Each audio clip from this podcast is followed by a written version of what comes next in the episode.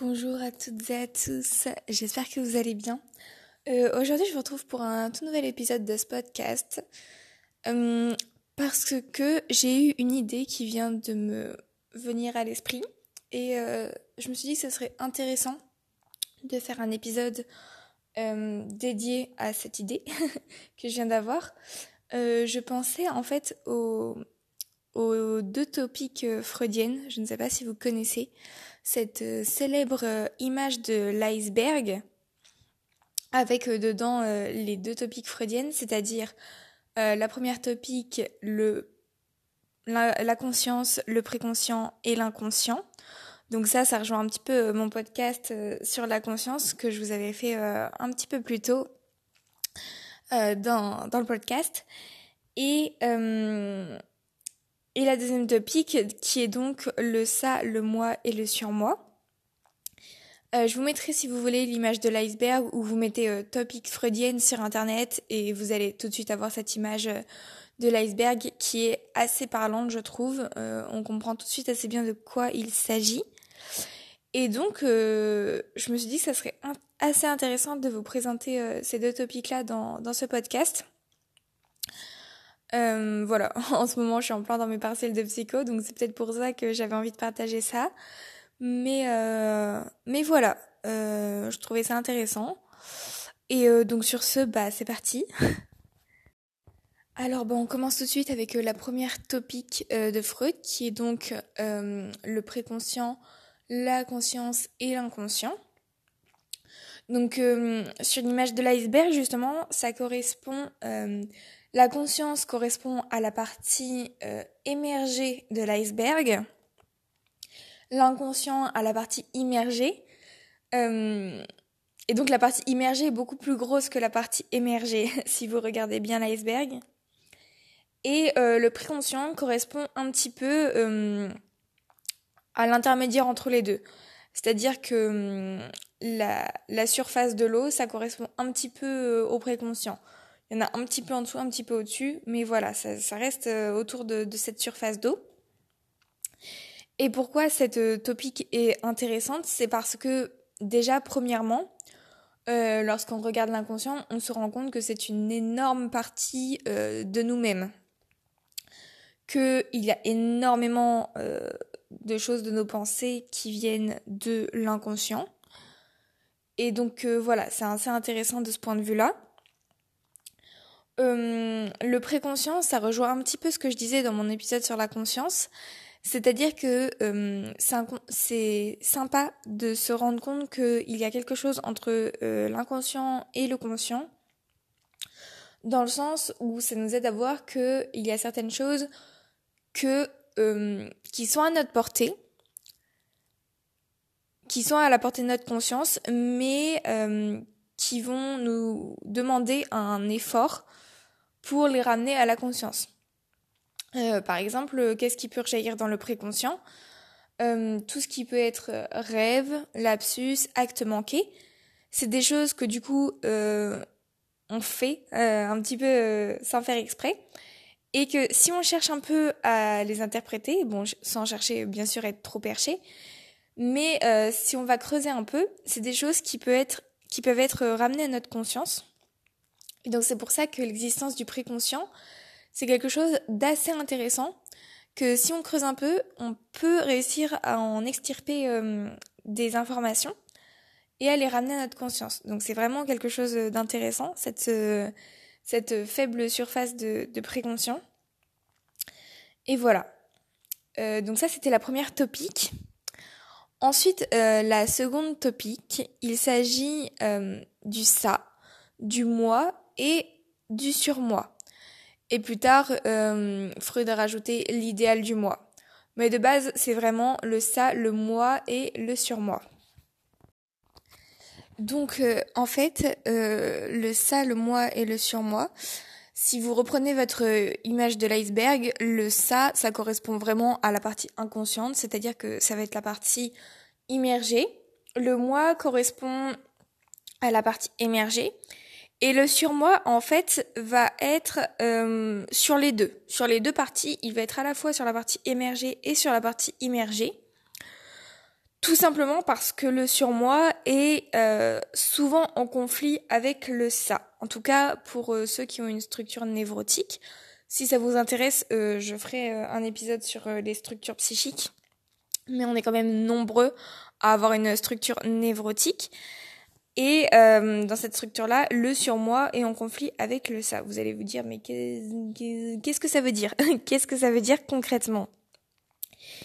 Le ça, donc qui correspond plus à notre partie inconsciente, c'est vraiment euh, toutes les pulsions qu'on va avoir.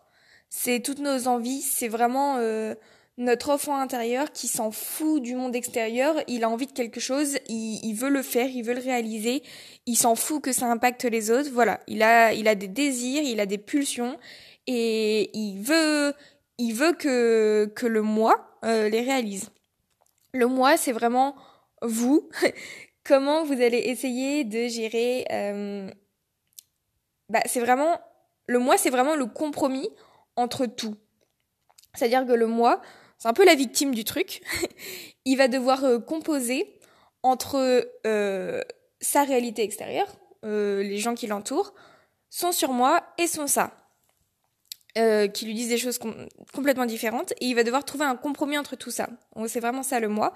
C'est vraiment euh, vous dans la vie de, tous les jours. Et donc le ça, il va faire remonter au moi euh, ses envies, ses pulsions euh, qu'il a envie d'assouvir.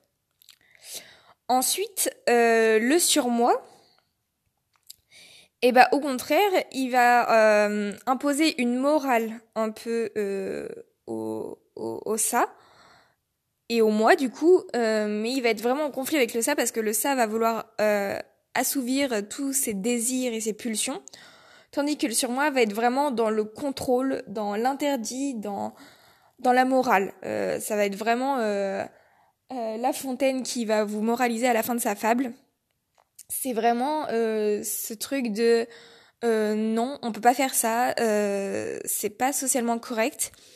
Et euh, il faut pas confondre le surmoi avec la pression extérieure, parce que c'est vrai que le surmoi peut naître de la pression extérieure, euh, c'est même très certainement le cas parce que si on n'avait pas de pression extérieure, le surmoi n'existerait, je pense pas, ou il serait beaucoup moins important. Mais euh, on peut avoir un surmoi autoritaire sans forcément euh, avoir une pression extérieure. C'est le cas, par exemple, avec les personnes qui sont très très dures avec elles-mêmes, notamment bah, pour de nombreuses maladies psychique, euh, bon, je parle à l'extrême, mais euh, par exemple, euh, pour l'anorexie, on n'a aucune pulsion extérieure ou on n'a aucune contrainte extérieure qui nous dit de ne pas manger. Au contraire, on a plutôt envie que, que la personne anorexique, elle mange. C'est vraiment le surmoi de l'anorexique qui, pour le coup, est malade et qui va dire non, tu ne peux pas manger, tu vas grossir, c'est mal, euh, tu es une merde si tu manges.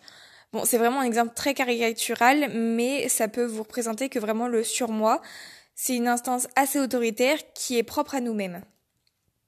Voilà.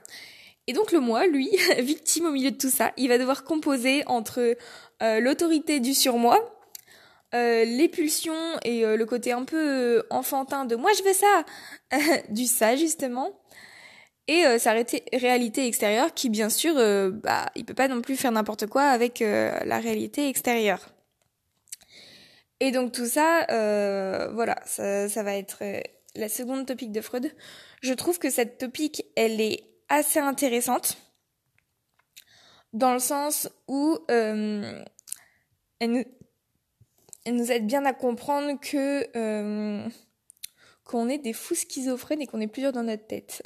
non, pas du tout. Euh, ça nous aide bien à comprendre que vraiment, on a plusieurs euh, contraintes et que, euh, par exemple, si on se dit mais putain, pourquoi je pense ça, c'est vraiment n'importe quoi, on peut, comment dire, on peut se dire que c'est normal en fait de penser certaines choses. voilà, on est des êtres humains et voilà ça, ça justifie que, euh, que parfois on a des pensées euh, qui, qui peuvent nous sembler irrationnelles ou ce genre de choses. Voilà, c'est normal, c'est quelque chose de normal.